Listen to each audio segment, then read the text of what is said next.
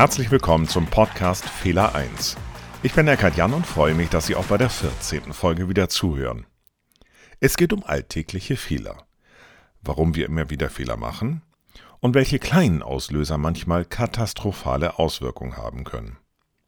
In dieser Folge geht es um einen der tödlichsten Brückeneinstürze in der europäischen Geschichte. Heute geht es nämlich um das Unglück der Hängebrücke von Angers vor fast genau 173 Jahren. Am Morgen des 16. Aprils 1850 nahmen drei marschierende Bataillone des 11. französischen Infanterieregiments mit jeweils 700 Soldaten an einer Militärparade teil. Die Parade fand in Bois de Avril in einem kleinen Wäldchen vor Angers statt. Nach einer kurzen Mittagspause ging es für die Bataillone wieder zurück in die Kaserne. Dazu mussten sie die Bastien-Hängebrücke von Angers überqueren, um über den Main-Fluss zu gelangen. Die ersten zwei Bataillone erreichten ihr Ziel ohne Probleme. Als die 730 Soldaten des dritten Bataillons aber die Hängebrücke überqueren sollten, zog ein massives Gewitter auf.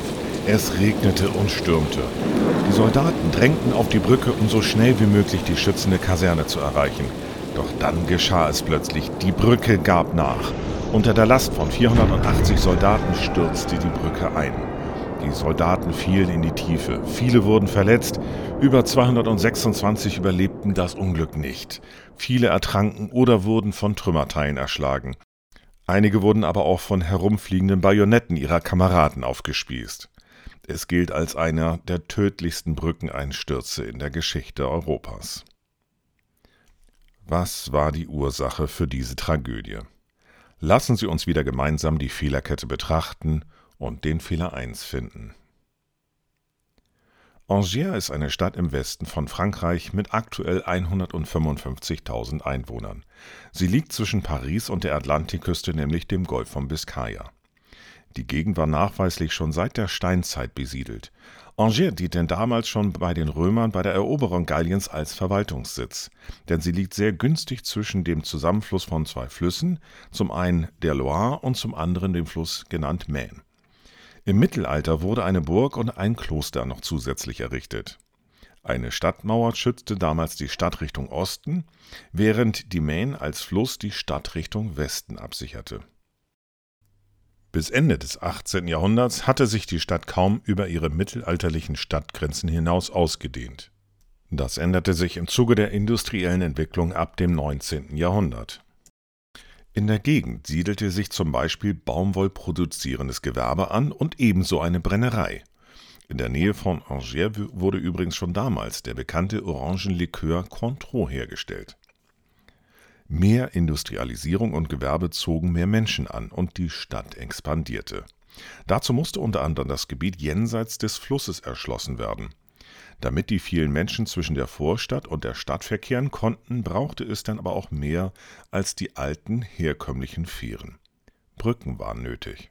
Und so beschloss die Stadtverwaltung, neue Brücken bauen zu lassen. Eine wurde im Norden der Stadt, also flussaufwärts gebaut. Diese nannte man damals Pont de la Haute Chaîne oder übersetzt obere Kettenbrücke. Eine weitere baute man flussabwärts südwestlich der Stadt und nannte sie passenderweise Pont de la Basse Chaîne oder untere Kettenbrücke. Die Namen der Brücke erinnerten damals daran, dass die Stadtmauern im 15. Jahrhundert zusätzlich mit Ketten geschützt wurden, um Feinde abzuwehren. Die südliche Brücke lag unmittelbar unterhalb des Schlosses von Angers. Damit waren erstmals die prächtigen Boulevards miteinander verbunden. Aufgrund seiner strategisch günstigen Lage war die Stadt Angers damals schon immer militärisch genutzter Standort. Es gab eine große Kaserne und die Regimenter nutzten die Boulevards für ihre Aufmärsche und Paraden. 1835 erhielt der erfahrene Bauingenieur Joseph Cayley den Auftrag, die Hängebrücke im Südwesten zu bauen. Die Pont de la Bastchaine wurde im September 1838 eingeweiht. Sie hatte eine Länge von 102 Metern, wobei zwei Drahtseile ein entsprechend sieben Meter breites Deck, Fahrbahn hatte man das damals natürlich noch nicht genannt, diese Drahtseile trugen eben diese Spur oder das sieben Meter breite Deck. Links und rechts von dem Fluss standen zwei Türme aus gusseisernen Säulen mit einer Höhe von etwa fünfeinhalb Metern. Jetzt stellt sich natürlich die Frage, warum überhaupt Hängebrücken? Denn Hängebrücken gab es damals noch gar nicht lange. Hängebrücken sind halt Brücken, die an Stahlseilen aufgehängt sind und die Herstellung und Erzeugung von Eisen machte mit Beginn der Industrialisierung rasante Fortschritte. Stahldrähte erreichten erst Anfang des 19. Jahrhunderts die notwendige Festigkeit, um für Hängebrücken eingesetzt zu werden. Hängebrücken konnten dadurch günstiger und auch schneller gebaut werden als die bis zu dem Zeitpunkt herkömmlichen Holz- oder Steinbrücken. Man brauchte am Ufer jeweils hohe Pfeiler, genannt Pylonen, die mit Stahlseilen die Brücke hielten.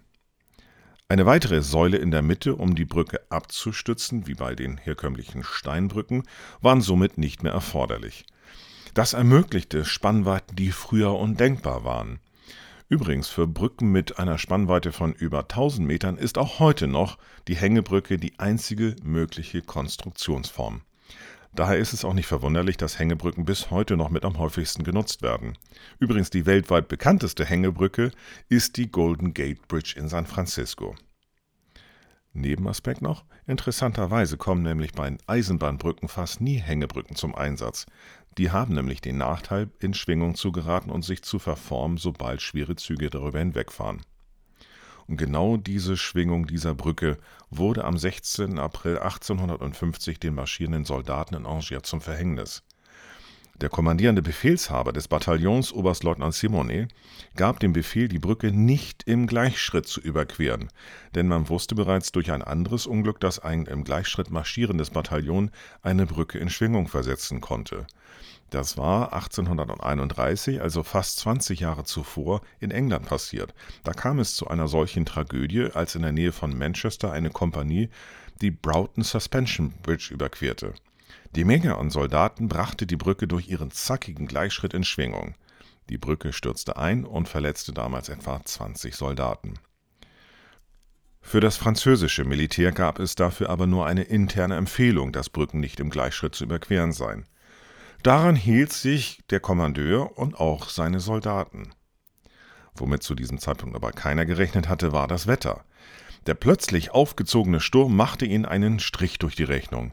Die Soldaten wollten so schnell wie möglich über die Brücke ins Trockene. Daher strömten mehr Soldaten gleichzeitig auf die Brücke, als ursprünglich geplant war. Das wäre als solches noch gar nicht so schlimm gewesen, wenn nicht gleichzeitig der Wind gepeitscht hätte. Durch starke Windböen und Regen wurden die Soldaten hin und her gerissen. Die Brücke war außerdem nicht stabilisiert, sodass auch sie anfing zu schwingen. Die Soldaten mussten ihren Gang ausgleichen, um nicht zu stürzen. Das führte innerhalb kürzester Zeit dazu, dass die Soldaten fast synchron erst von links dann nach rechts und dann wieder nach links schwankten. Eine Bewegung, die weder geplant noch so vorgesehen war. Die Brücke begann immer mehr an zu schwingen. Die Soldaten mussten ihren Gang noch mehr ausgleichen und verstärkten so die Schwingung der Brücke. Und dann passierte genau das, was eigentlich vermieden werden sollte. Es gab ein gewaltiges Knarren, wie Augenzeugen später berichteten. Die Stahlseile rissen und die Brücke stürzte ein. Zu dem Zeitpunkt des Unglücks waren knapp 500 Soldaten auf der 100 Meter langen Brücke. Das halbe Bataillon fiel in die Tiefe. Eine furchtbare Tragödie für das französische Militär und die Stadt Angers. Zur Trauerfeier kam sogar der französische Präsident Napoleon III., sein Onkel war übrigens der berühmte Napoleon Bonaparte.